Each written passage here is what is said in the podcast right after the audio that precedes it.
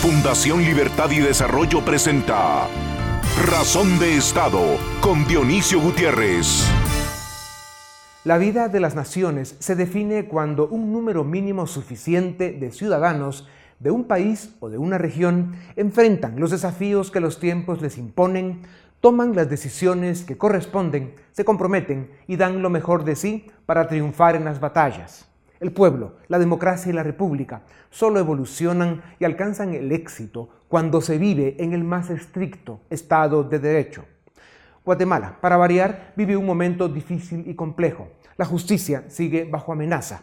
El crimen organizado pretende mantenerla secuestrada. Los reyes del tenis, los bultos sospechosos, los mercachifles y los abogados mafiosos operan sin descansar para imponer en las cortes a jueces y fiscales serviles y a la orden de las organizaciones criminales que amenazan nuestro país. Una nación sin justicia es un territorio salvaje. La semana entrante inicia el quinto encuentro ciudadano de Fundación Libertad y Desarrollo Tendremos una agenda de tres días de trabajo y en la convención del 4 de marzo presentaremos a un grupo de relevantes personalidades de Iberoamérica quienes en tres paneles de discusión nos dirán por qué el futuro de Centroamérica depende de su integración económica y de la excelencia y el prestigio de sus sistemas de justicia. El desafío es convertir a los países de la región en una zona sin fronteras y de libre movilidad para personas, mercancías, servicios y capitales, con certeza jurídica y Estado de Derecho. Los números de la Unión Económica motivan y entusiasman a trabajar por un futuro posible. Defender la libertad, la soberanía, la división de poderes, la democracia y la república es en última instancia el deber sagrado del ciudadano y el desarrollo económico y social la más alta responsabilidad de la sociedad. Centroamérica ha estado siempre por arriba de sus peores gobernantes. Su presente, su futuro y su éxito como naciones dependen de los ciudadanos honrados, trabajadores y dignos, que son la mayoría. Entonces, digamos presente para construir la nación de naciones que merecemos. El quinto encuentro ciudadano aspira a ser el punto de partida, el punto de unión para que un movimiento por la unión económica de Centroamérica sea un esfuerzo ciudadano y multinacional. Necesitamos hacer vivas las dos caras del desarrollo, crecimiento económico y Estado de Derecho. La integración económica del centro de América es una buena forma de empezar. El 4 de marzo podemos cambiar la historia de Centroamérica. Fundación Libertad y Desarrollo presenta el quinto encuentro ciudadano Centroamérica, amenazas y oportunidades compartidas un destino común, que se llevará a cabo el 4 de marzo próximo en el Centro de Convenciones y demás salones del Hotel Westin Camino Real. En esta oportunidad, invitamos a los presidentes de las democracias de Centroamérica, a más de 20 expresidentes de Iberoamérica y a importantes personalidades internacionales, quienes tendrán una agenda de trabajo de dos días por la causa centroamericana. Este grupo de relevantes personalidades del mundo político, económico y social y agencias de seguridad de Estados Unidos pondrán sobre las mesas del debate público regional la gran oportunidad que puede ser para Centroamérica su integración económica el mundo podrá ser testigo del compromiso de los presidentes de Centroamérica, a quienes acompañarán los expresidentes José María Aznar de España, Mauricio Macri de Argentina, Felipe Calderón de México, Andrés Pastrana de Colombia, Tuto Quiroga de Bolivia, Laura Chinchilla de Costa Rica, Luis Alberto Lacalle de Uruguay, Yamil Maguad de Ecuador, José María Figueres y Miguel Ángel Rodríguez, también de Costa Rica, Vinicio Cerezo, expresidente de Guatemala y actual secretario general del SICA, el secretario de la OEA, Luis Almagro, el exsecretario del Departamento de Homeland Security de los Estados Unidos, Kevin McAleenan, Jim Milford, antiguo Deputy Director de la DEA, Luis Alberto Moreno, presidente del Banco Interamericano de Desarrollo, y Moisés Naim, chairman del G50, entre otros. Miércoles 4 de marzo, 8.30 de la mañana, Hotel Westin Camino Real. Entradas en encuentro ciudadano A continuación, una entrevista exclusiva en Razón de Estado. Bienvenidos, esto es Razón de Estado y tengo el privilegio de presentarles a un extraordinario grupo de artistas centroamericanos que han acompañado el proyecto y el evento del que seguro ustedes ya han escuchado, que se llama Centroamérica, oportunidades y amenazas compartidas, un destino común. Em, este grupo de artistas han estado trabajando ya hace varias semanas en la canción de Centroamérica, lo que podría ser, ojalá algún día, el nuevo himno de Centroamérica. Ellos eh, decidieron participar eh, por su gusto, ad honorem, porque tienen un corazón grande y porque son de los artistas que el mundo necesita. Tengo el gran gusto de presentarles a Seisha Ubau de Nicaragua, a Carol Wilson de Panamá, a Rafa Guillén de El Salvador, Andrea Arias de Guatemala, a Shirley Paz de Honduras, a Zupa G de Belice y a David Nick de Costa Rica. De verdad, muchas gracias por estar en Guatemala, por estar con nosotros. Han estado yendo y viniendo para poder llevar a cabo esta, esta producción que el 3 y 4 de marzo Centroamérica escuchará por primera vez. Yo lo que he escuchado puedo decirles que me hace sentir orgulloso de ser centroamericano, me hace sentir emocionado y me hace sentir feliz. Eh, Carol, ¿qué ha sido para ti este proyecto? bueno, les quiero contar que para mí esto ha sido algo muy grande, que me ha tocado bastante el corazón, conocer a estos grandes artistas, estar aquí con ustedes, con todo el equipo de producción que está detrás de este proyecto de la Fundación y aquí estar presente con usted en esta entrevista, de verdad, para mí me siento muy agradecida y bendecida con, con el Señor por esto, porque es una canción y Dios primero va a ser el himno que nos va a representar como región y sé que les va a llegar a todas las personas y a todos los países. Pues gracias, Caro. Seiche, para ti, ¿qué ha sido este proyecto? ¿Qué ha sentido el estar produciendo la canción, una canción para Centroamérica? Bueno, yo creo que es una, un proyecto súper innovador y como comentábamos un poquito antes, también Centroamérica misma inconscientemente lo estaba pidiendo. Yo creo que era un deseo de cada país y particularmente de los artistas centroamericanos sentirnos como con más cohesión dentro del arte en general regional. Entonces, eh, es súper innovador, es necesario y sobre todo que una gran propuesta para reforzar eh, el tema de la prevención de la xenofobia, de que las fronteras realmente son unas líneas imaginarias y son muchas más cosas las que nos hacen similares que, que distintos y que la distancia pues algo relativo, ¿no? Es relativo, entonces es un gran aporte eh, social, un gran aporte artístico y bueno, hay muchas cosas positivas. Pues muchas gracias. Seisha, qué, qué, gusto poder escuchar estas reflexiones y estas ideas. Shirley Paz de Honduras, para ti, ¿qué es este proyecto?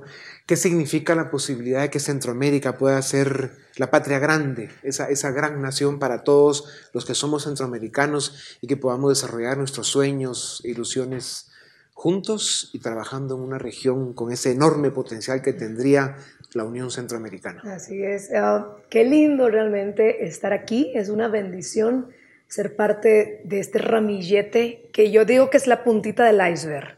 Esto solamente se asoma, esto tiene que soñarse tanto, decías, es algo lindo, así muy dentro de nosotros, ¿verdad? Existía esa ganas de, de, querer unir a Centroamérica en una sola canción, en un solo himno, si ya, ya existían antes, pero, pero este de la nueva época, ¿verdad? La nueva era está pidiendo que nosotros eh, dejemos un legado y seamos diferentes, ¿no? Y que veamos eh, la perspectiva de una gran nación. Yo bendigo a Dios a la hora que hizo nacer esta jovencita, ¿verdad? Que tengo aquí a mi lado y decir, eh, hagamos algo para Centroamérica, ¿verdad? Porque quizá que todos lo estábamos pidiendo a gritos, ¿no? Y bueno, ser parte de, de, de esto tan grande me llena a mí de mucho orgullo, me siento súper fuerte, ¿no?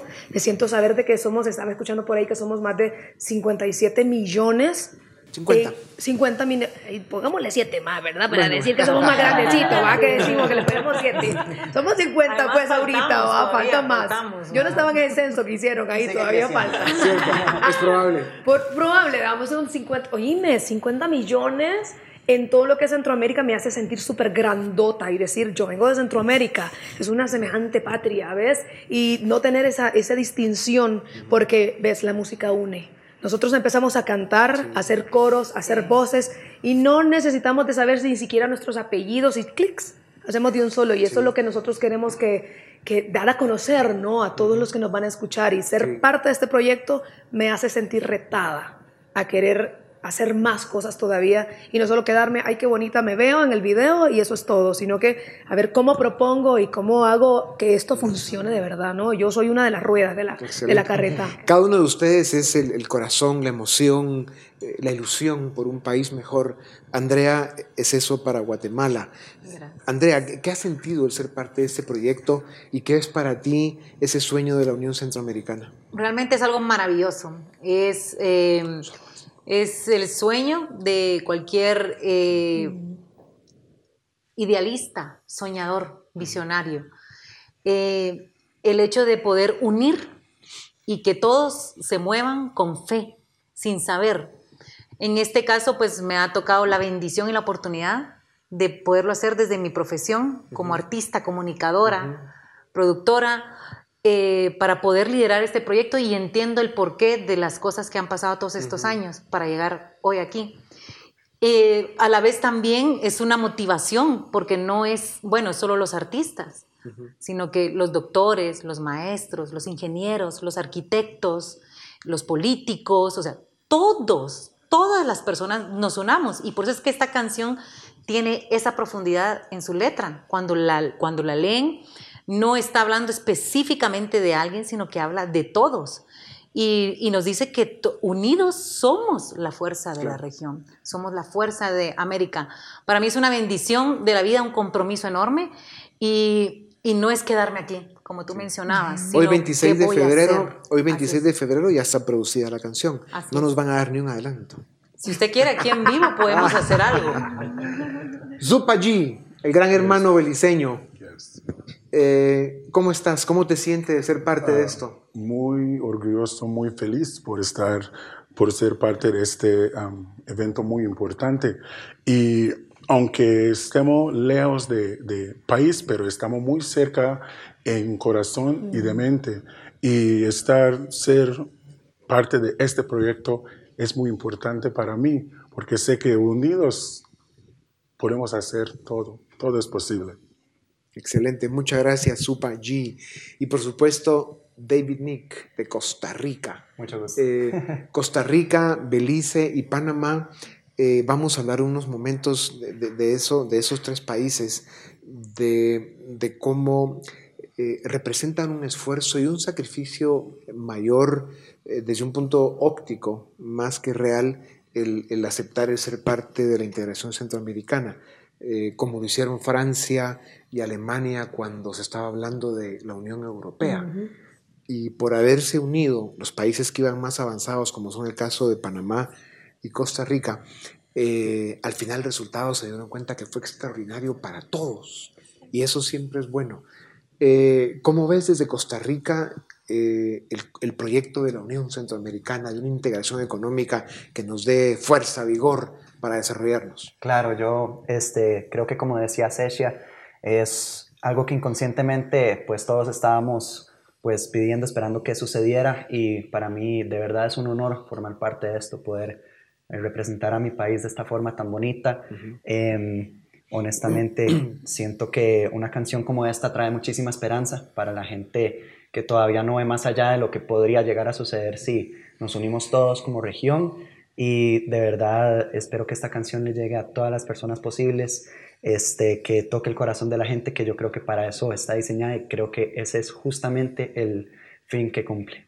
Pues muchas gracias, eh, David. Carol, mira, eh, por ejemplo, en, en Panamá, tú habías participado en un proyecto que tenga, em, digamos, la ilusión de construir una idea y un proyecto de esta magnitud o esta es la primera vez? Esta es la primera vez.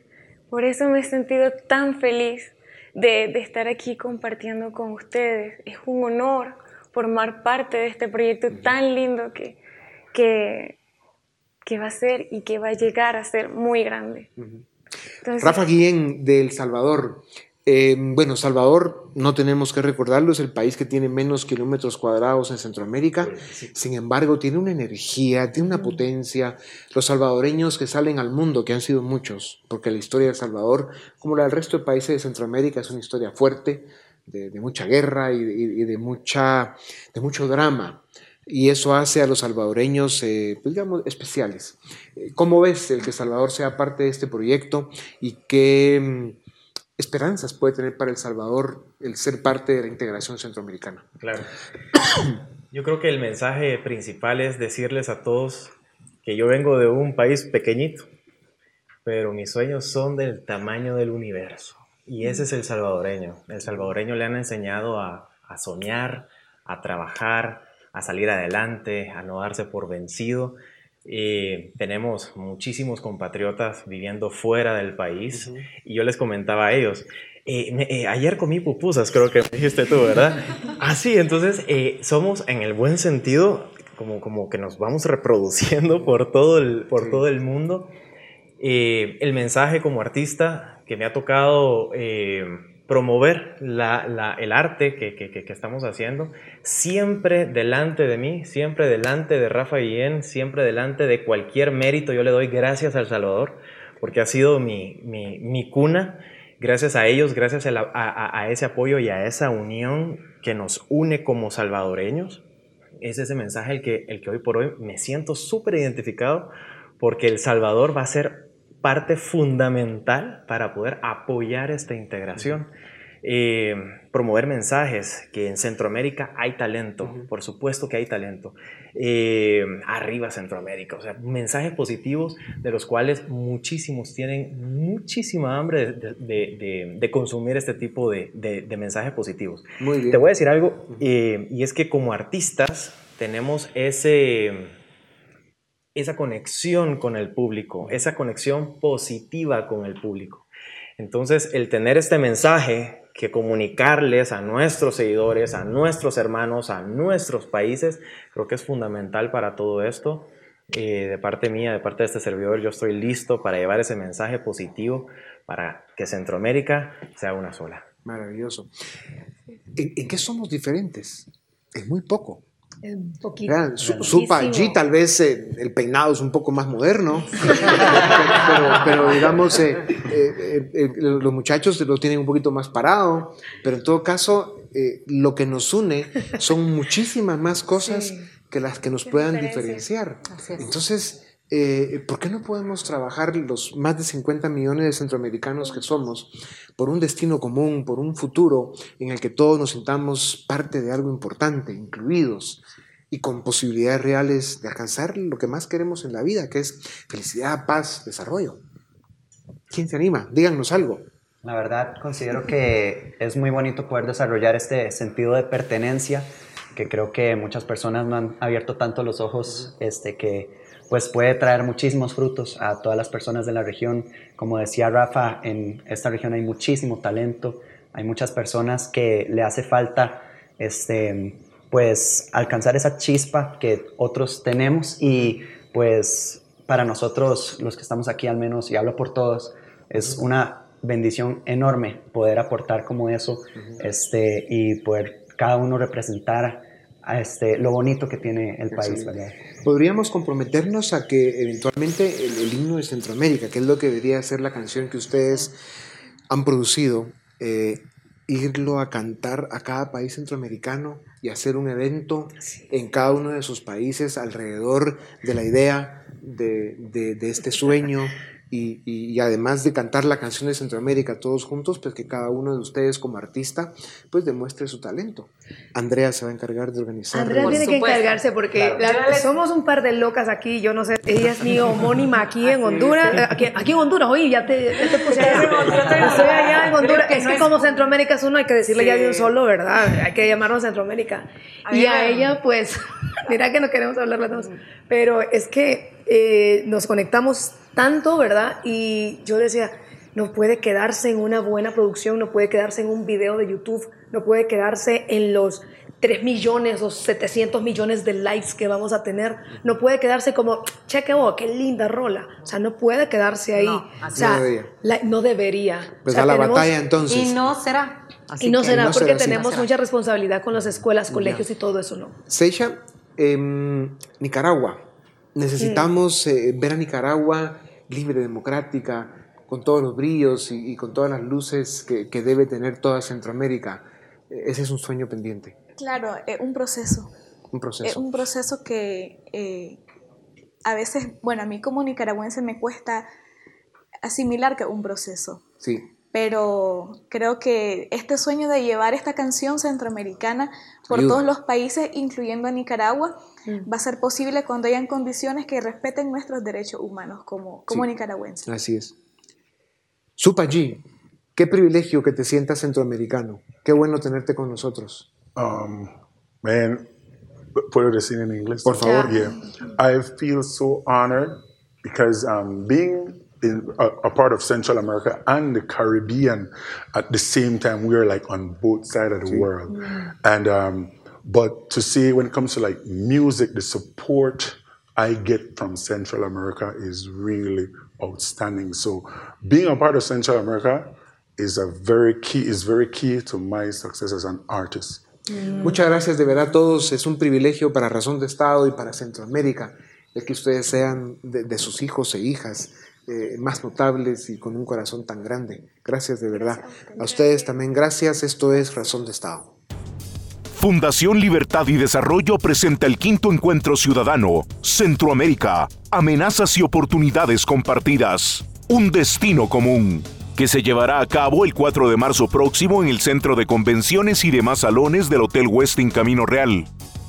En esta oportunidad, invitamos a los presidentes de las democracias de Centroamérica, a más de 20 expresidentes de Iberoamérica y a importantes personalidades internacionales, quienes tendrán una agenda de trabajo de dos días por la causa centroamericana. Este grupo de relevantes personalidades del mundo político, económico y social y agencias de seguridad de Estados Unidos pondrán sobre las mesas del debate público regional la gran oportunidad que puede ser para Centroamérica su integración económica. El mundo podrá ser testigo del compromiso de los presidentes de Centroamérica, a quienes acompañarán los expresidentes José María Aznar de España, Mauricio Macri de Argentina, Felipe Calderón de México, Andrés Pastrana de Colombia, Tuto Quiroga de Bolivia, Laura Chinchilla de Costa Rica, Luis Alberto Lacalle de Uruguay, Yamil Maguad de Ecuador, José María Figueres y Miguel Ángel Rodríguez, también de Costa Rica, Vinicio Cerezo, expresidente de Guatemala y actual secretario general del SICA, el secretario de la OEA, Luis Almagro, el exsecretario del Departamento de Homeland Security de los Estados Unidos, Kevin McAleenan, Jim Milford, antiguo Deputy Director de la DEA, Luis Alberto Moreno, presidente del Banco Interamericano de Desarrollo, y Moisés Naim, chairman del G50, entre otros. Miércoles 4 de marzo, 8.30 de la mañana, Hotel Westin Camino Real. Entradas en encuentrociudadano.fundacionlibertad.com. Bienvenidos al debate en Razón de Estado. Hoy tenemos una interesante discusión sobre el proceso de elección de Cortes, que otra vez sigue siendo noticia ahora por un amparo que presenta el Ministerio Público. Hoy vamos a tener a dos abogados y un politólogo. Empiezo presentando al politólogo, al licenciado Philip Chicola, quien es además director del área política de la Fundación Libertad y Desarrollo, al licenciado Danilo Carías, que es abogado y notario, y también a Alfredo Ortega, abogado y notario. Bienvenidos los tres a Razón de Estado. Eh, como comentaba yo en la introducción, pues la semana pasada hablábamos de un caso que, que obviamente vino a empañar más aún el proceso de elección de Cortes, porque resulta ser que Gustavo Lejos, quien está procesado por cinco casos, ahora seis con el de la semana pasada, pues sostuvo reuniones con algunos comisionados que forman parte de estas comisiones de postulación, se reunió con algunos políticos, algunos operadores de justicia bien conocidos, eh, y ahora resulta que la fiscal general pues presenta un amparo en el que cuestiona todo el proceso y en el que le está pidiendo a la Corte de Constitucionalidad básicamente que invalide lo actuado por las comisiones y que todo vuelva a comenzar, o por lo menos eso dice el memorial que presenta el Ministerio Público. No es la primera vez. En el año 2009 vimos que ya había Corte Suprema electa y hubo un amparo que cuestionó esa elección. En 2014 fue lo mismo, eh, ya había corte electa, no, no había tomado posesión, pero sí estaba electa, y al final, pues 45 días después, el amparo se declaró sin lugar, pero bueno, otra vez estamos en un proceso muy accidentado. Así que pregunta número uno, empiezo contigo, Alfredo, eh, ¿cuál es tu evaluación de esta acción que toma la fiscal general? Eh, respecto del amparo que le pide a la que está pidiendo, bueno, que se anule todo lo que se ha actuado ya. Bien, muchas gracias, Gadar, por la invitación. Eh, quizás lo primero que tendría que em, puntualizar es que esto es indicativo de cómo, están cómo está agotado el modelo de comisiones de postulación. Sin duda es razonable la solicitud de la fiscal general. Hay otros actores, también como la Asociación de Estudiantes Universitarios de la Universidad de San Carlos y también me parece Acción Ciudadana, que solicitan que se anule el procedimiento de comisiones de postulación. Pero lo que habría que preguntarse es con qué fin. Es decir, se detiene eh, se detiene y se anula y se repite todo para que los mismos jugadores, las mismas reglas, los mismos árbitros eh, lleven a cabo este proceso y pues me temo que el, resultado final será con modificaciones parciales, pero muy parecido. Me parece que lo que es necesario ahora es buscar una salida institucional a esta crisis de legitimidad, eh, porque sin duda alguna las revelaciones que presenta la Fiscalía Especial contra la Impunidad cuestionan la legitimidad del proceso en sí mismo. Danilo, ¿tu opinión al, mismo sentido? Ya, eh, sí, yo la verdad considero que, que, en esta disyuntiva entre las dos posturas de la gente que está eh, pues a favor de lo que dice la fiscal general, de lo que plantea en la acción de amparo, de eh, que se repita el proceso y la gente que dice, miren, sigamos el proceso como está. yo en primera instancia estoy de acuerdo con la postura de que el proceso se siga.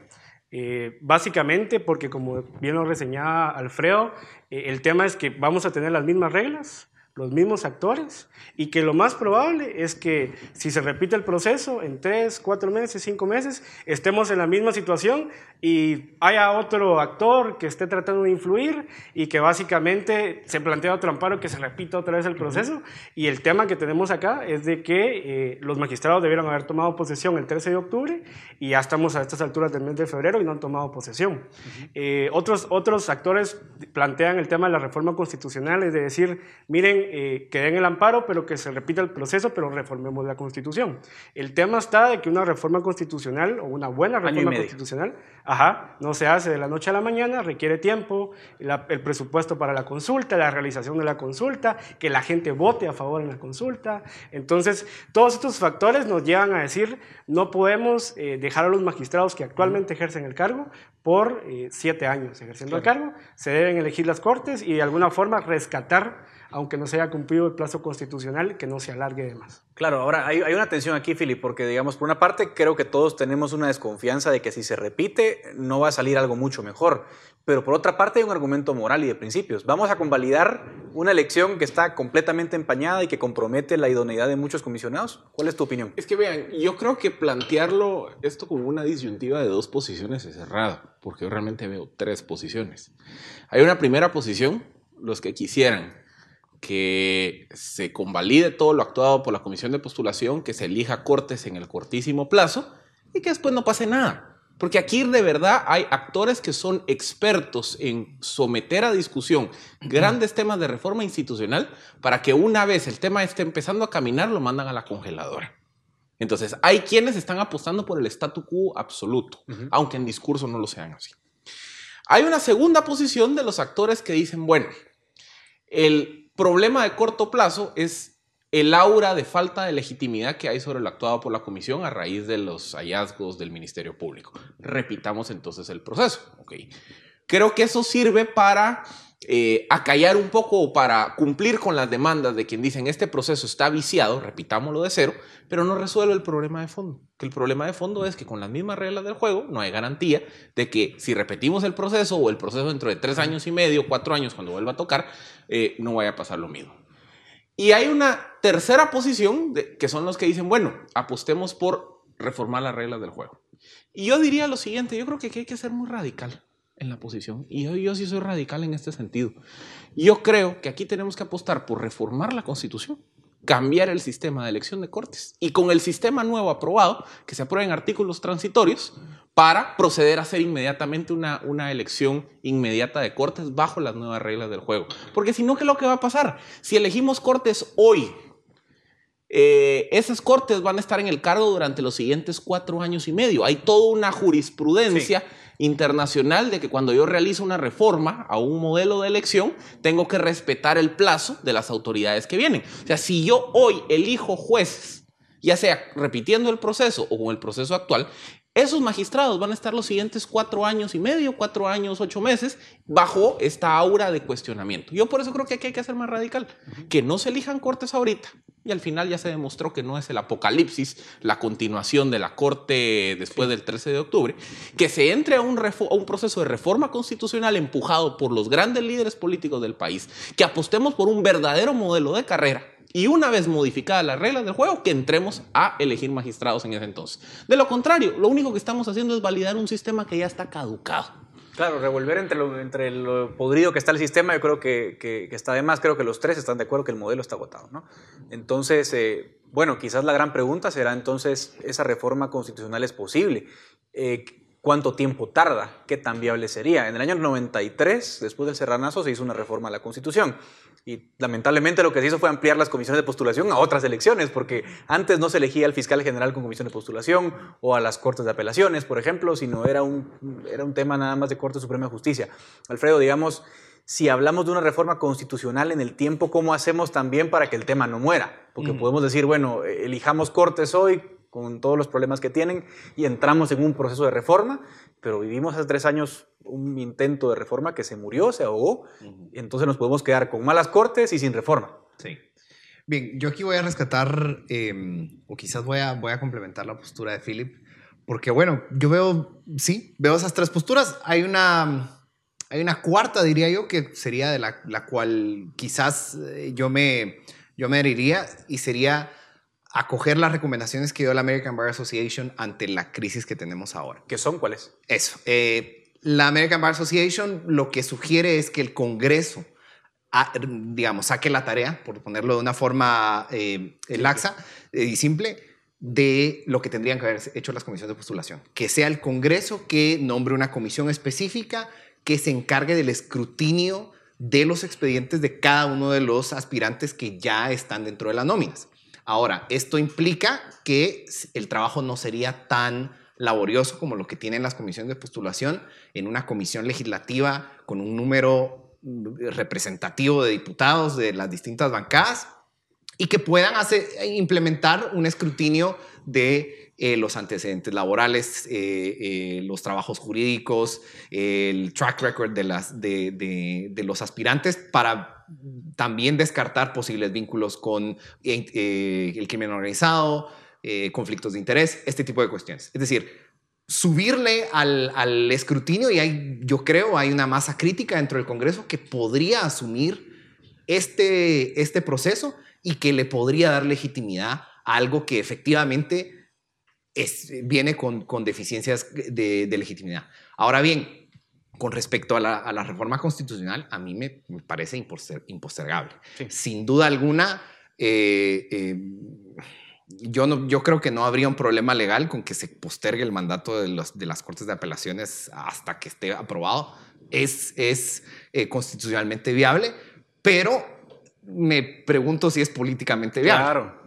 En tal sentido, pues esta, esta podría ser una alternativa políticamente viable y que esa misma masa crítica de legisladores asume el liderazgo para promover las reformas a la Constitución, que ya tenemos un bosquejo de cómo se vería ese modelo que queremos. Hay un punto de partida, por lo menos. Danilo, digamos que ahí tú mencionabas algo importante. Eh, toma tiempo. Primero, primero te da la reforma. O sea, alguien tiene que tomar el liderazgo, puede ser el presidente, puede ser alguien más, eso lo podemos discutir más adelante. Luego tiene que estar esa reforma en discusión en el Congreso, se tiene que aprobar por dos tercios de la mayoría de la Cámara. Y luego ir a consulta popular, o sea, que la gente vote sí. Eh, ahora, digamos, en el corto plazo lo que estamos viendo es un peligro, que el Congreso diga, miren, grabaron un video de cinco minutos los 270 aspirantes a salas de apelaciones y con ese videito que lo miran en su casa, que por cierto, si suman todos los videos son 21 horas de, digamos, de declaraciones de magistrados, obviamente nadie va a ver 21 horas de, de, eso, eh, y que elijan simplemente así, a la, a la prisa, unas cortes. Sería el peor escenario posible. ¿Cómo hacemos para rescatar entonces el proceso como está? Eh, yo, yo la verdad lo que creo es de que, mm, bueno, las cortes estas, como, como bien lo reseñaste desde el inicio, vienen siendo cuestionadas desde el año 2009, ¿no? Se cuestiona la del 2009, la del 2014, volvemos a cuestionar a las nóminas que están integradas ahora y que básicamente lo que está diciendo es que los magistrados que están ahorita en el cargo de la Corte Suprema de Justicia seguirían en el cargo eh, uno, dos, o incluso tres años más, lo que dure el proceso de reforma constitucional si se plantea. Entonces yo creo que salvando el tema de ir respetando los plazos constitucionales, porque al final eh, sí es un tema importante, o sea, el principio de los plazos o la finitud en el ejercicio de la función pública es un principio republicano de gobierno y hay que tratar de respetarlo. Entonces yo, yo sí creo que de alguna forma el, Congreso, a pesar que no es lo óptimo, ¿no? con esto vemos, o sea, tienen una lista de más de 200 magistrados para apelaciones, o sea, solo evaluar 26 para Cortes Suprema de Justicia es un gran trabajo. En Estados Unidos, ante la Comisión Judicial del Senado, llega un magistrado a la vez, ¿no? Eh, igual se, se, cuestiona y se hace, pero eh, yo creo que el tema fundamental acá es, de alguna forma, eh, tratar de que se elija magistrados a la brevedad posible y encauzar el proceso de reforma constitucional. Ahora, respecto del proceso de reforma constitucional, yo sí creo que la regla fundante, la regla fundamental, es decir, sector justicia. Eh, porque sea, con la constitución, con la reforma, se abre una caja en donde la gente va a decir, toquemos lo electoral, metamos algo de servicio civil. Entonces es, entremos al sector justicia y tratemos de evitar aquellos temas eh, que quizás eh, pudieran servir de pretexto o que polarizaron en el intento de reforma del sector justicia de hace tres años. Philip, ahora ahí lo que tenemos que analizar es la viabilidad política. Es decir, ¿quién es el llamado a liderar ese proceso? Yo creo que debe ser desde el, ya sea el presidente de la República o, como ha ocurrido en otros momentos de, procesos similares en América Latina, que se integre comisiones de notables, con personajes, digamos, eh, connotados de la sociedad guatemalteca. ¿Qué es lo que a mí me preocupa? Miren, honestamente, aquí hay actores de sector privado academia, tanques de pensamiento, liderazgo gremial, que yo los he escuchado durante 10, 15 años hablando de la necesidad de reformar el sector justicia y nunca mueve un dedo. Y cuando llegan procesos de reforma al Congreso, resulta que le encuentran todos los pelos en la sopa para bloquear la propuesta y nunca hay una contrapropuesta de cuál es, esta es mi propuesta, mi ruta de cuál debiera ser la alternativa. O sea, aquí somos expertos en bloquear y oponernos a las propuestas de alguien más, pero hay un silencio absoluto de cómo resolver este impasse.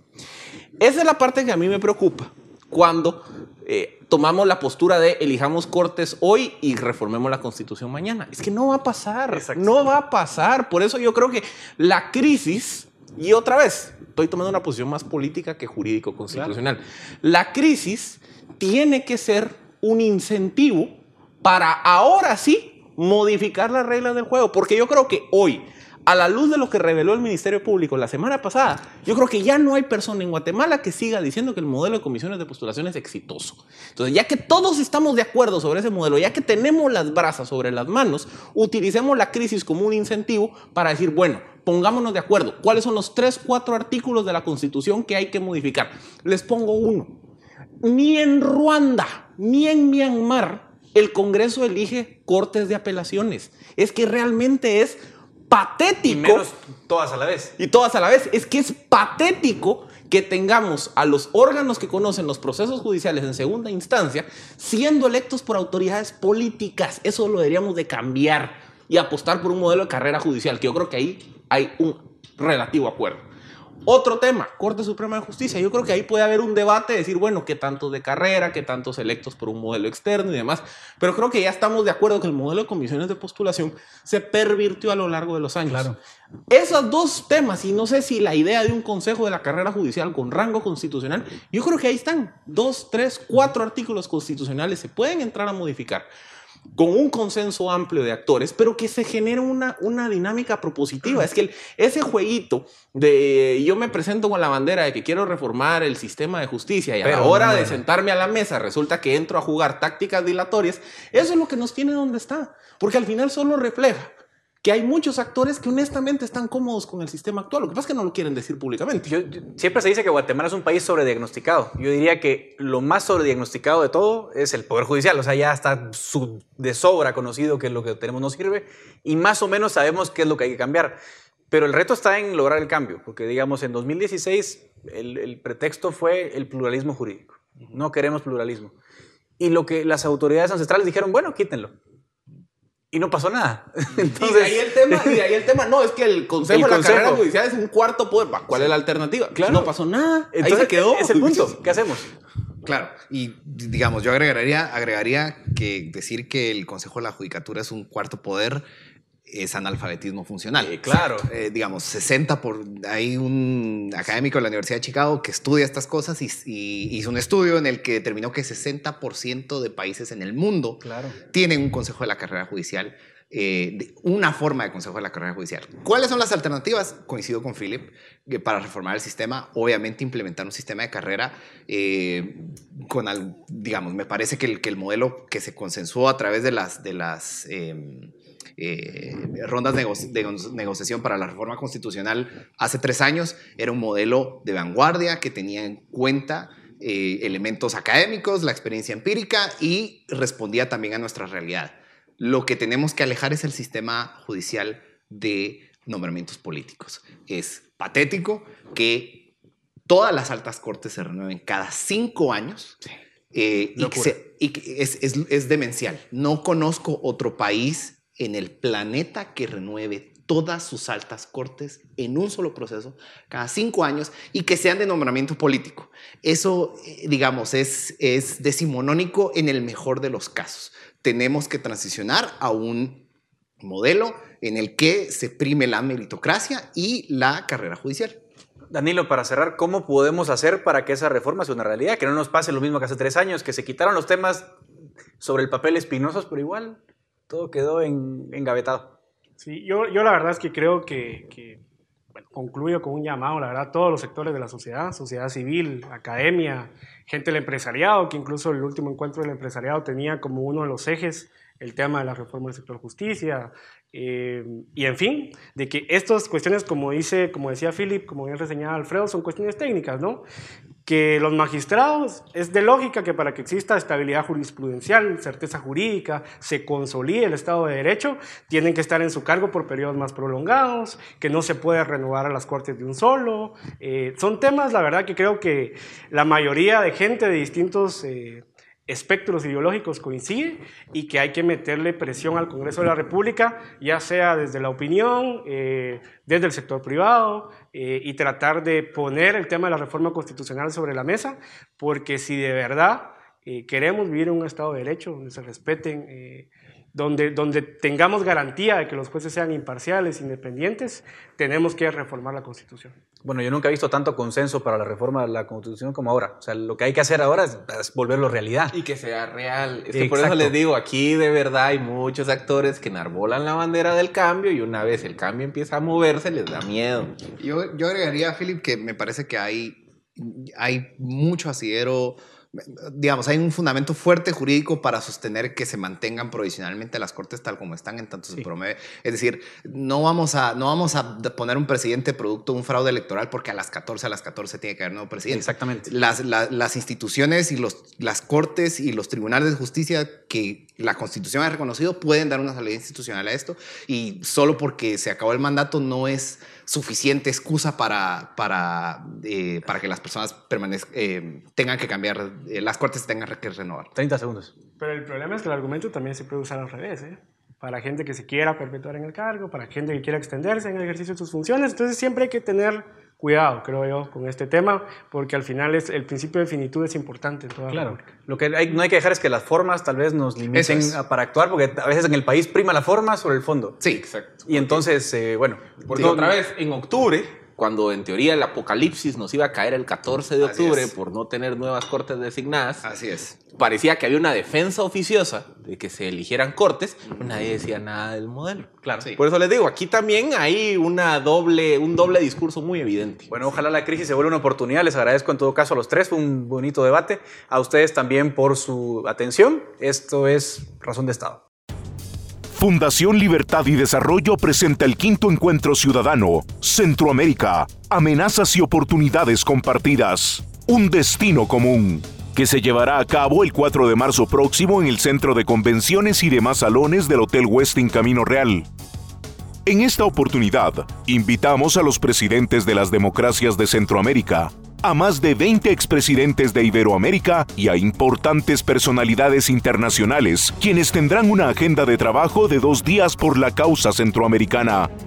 Este grupo de relevantes personalidades del mundo político, económico y social y agencias de seguridad de Estados Unidos pondrán sobre las mesas del debate público regional la gran oportunidad que puede ser para Centroamérica su integración económica el mundo podrá ser testigo del compromiso de los presidentes de Centroamérica, a quienes acompañarán los expresidentes José María Aznar de España, Mauricio Macri de Argentina, Felipe Calderón de México, Andrés Pastrana de Colombia, Tuto Quiroga de Bolivia, Laura Chinchilla de Costa Rica, Luis Alberto Lacalle de Uruguay, Yamil Maguad de Ecuador, José María Figueres y Miguel Ángel Rodríguez, también de Costa Rica, Vinicio Cerezo, expresidente de Guatemala y actual secretario general del SICA, el secretario de la OEA, Luis Almagro, el exsecretario del Departamento de Homeland Security de los Estados Unidos, Kevin McAleenan, Jim Milford, antiguo Deputy Director de la DEA, Luis Alberto Moreno, presidente del Banco Interamericano de Desarrollo, y Moisés Naim, chairman del G50, entre otros.